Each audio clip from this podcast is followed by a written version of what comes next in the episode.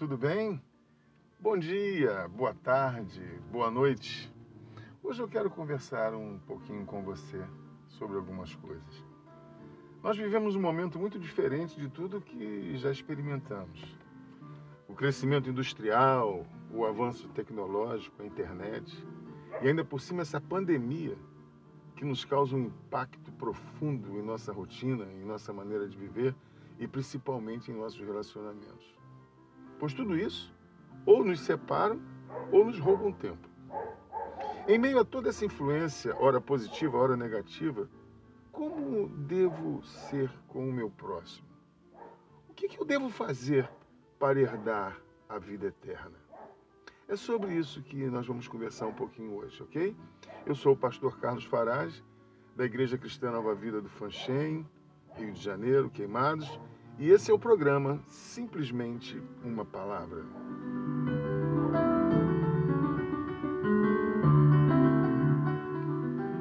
No Evangelho de Lucas, capítulo 10, dos versos 25 a 37, lemos a história de um homem que se aproximou de Jesus e, sendo este homem um intérprete da lei e tendo como objetivo pôr à prova os ensinamentos de Jesus, perguntou-lhe: Mestre, que farei para herdar a vida eterna? E Jesus lhe responde fazendo uma outra pergunta: O que está escrito na lei? Como você entende?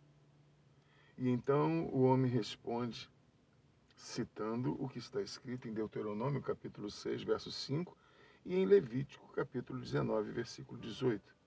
Ele diz: Ame o Senhor seu Deus de todo o seu coração, de toda a sua força, com toda a sua alma e de todo o seu entendimento. E ame o seu próximo como você ama a si mesmo. Ao que Jesus respondeu: Certa resposta. Faça isso e você viverá. Porém, o homem, querendo se justificar, faz uma outra pergunta para Jesus. Ele pergunta: Quem é o meu próximo? E aí Jesus cita uma parábola. Ele fala de alguém que foi assaltado e ainda apanhou muito, ficando caído, desfalecido à beira do caminho. E várias pessoas passaram por esse homem. Um sacerdote, um levita e tantos outros. E vendo-o caído, ninguém se prontificou em ajudá-lo, até que uma pessoa parou. Um certo samaritano, como diz o texto, e o socorreu, enfrentando-os, é, é, é, entregando-lhe, perdão, aos cuidados do dono de uma hospedaria. Depois de contar essa parábola, Jesus pergunta ao mestre da lei: Quem lhe parece ter sido próximo do homem caído à beira do caminho? O intérprete da lei então responde: O que usou de misericórdia para com ele. Então Jesus disse: Vá e faça o mesmo. O que Jesus nos ensina com essa parábola? O que Jesus tenta nos ensinar, nos mostrar? Como é que Deus espera que sejamos nos nossos relacionamentos, com os nossos irmãos, em nossa família, em nossa igreja, em sociedade? Como Deus espera que sejamos? Eu creio que Deus espera que sejamos pessoas sensíveis às necessidades do nosso próximo. Sejam essas necessidades quais forem. Sempre poderemos ajudar alguém, transmitindo força, coragem, esperança incentivando e apoiando a novas conquistas, elogiando, exortando com amor e não como um acusador, como alguém que julga. Deus espera que venhamos consolar os que choram, alimentar os que têm fome. Espera que visitemos os enfermos, os cativos, levando paz onde há discórdia, intercedendo, orando pelos que sofrem, abençoando sempre, não amaldiçoando compreendendo sempre, não acusando, consolando sempre, preferindo mais compreender do que ser compreendido, preferindo mais amar do que ser amado. Pois vivendo assim, como disse Jesus ao intérprete da lei, alcançaremos a vida eterna. Meu irmão, minha irmã, hoje nós podemos melhorar um pouquinho.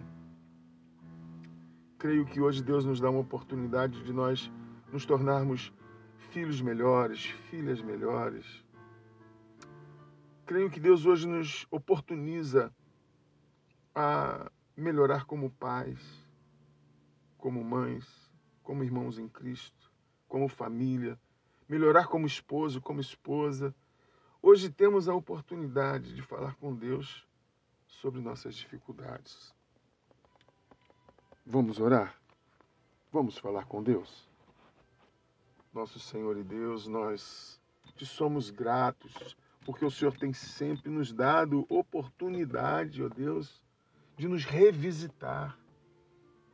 O Senhor tem sempre nos dado oportunidade, através da tua palavra, de nos, de nos analisar, de ver nossas deficiências, nossas dificuldades, nossas necessidades, nossas fraquezas e a partir desse reconhecimento expô-las ao Senhor para que o Senhor nos capacite, ó Deus, a mudar, nos capacite, Senhor, a enfrentar, ó Deus, as nossas fraquezas e superá-las, enfrentar as nossas dificuldades e superá-las. E eu creio que hoje é um dia em que o Senhor cria esta oportunidade para mim e para esse meu irmão e para essa minha irmã que ora comigo. Visita o teu povo, Senhor. Visita esse teu filho, essa tua filha. Ó oh Deus, tira tudo que tem impedido ele, ó oh Deus, de melhorar, de crescer. Deus, eu lhe peço, aspirra o teu sangue poderoso sobre a vida do teu filho, da tua filha, e vá lavando, purificando, tirando tudo que não provém de ti, pois está escrito que se o Senhor nos lavar, verdadeiramente seremos limpos. Eu abençoo esse teu filho, essa tua filha, e faço isso em um nome santo e precioso de Jesus Cristo de Nazaré, que vive e reina para todos sempre. Amém. E graças a Deus.